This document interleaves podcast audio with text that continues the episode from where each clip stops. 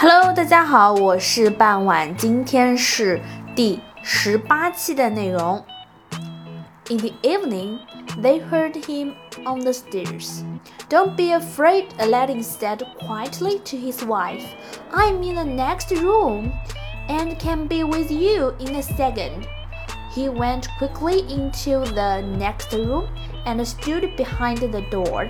Abanazar opened the door of Badroulbadour's room and came in.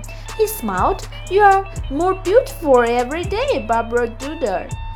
He said, Your husband that's good for nothing, Aladdin, is dead now. You must marry me. You can have gold, jewelry, palaces, anything. But you must be my wife. For the first time, the princess smiled at Abanazar. Why not? she said.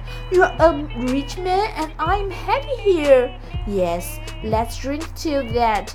And she gave him a tall gold cup with the drink and the powder in it. Let us drink from one cup, another, she said, and smiled at him. You first name me.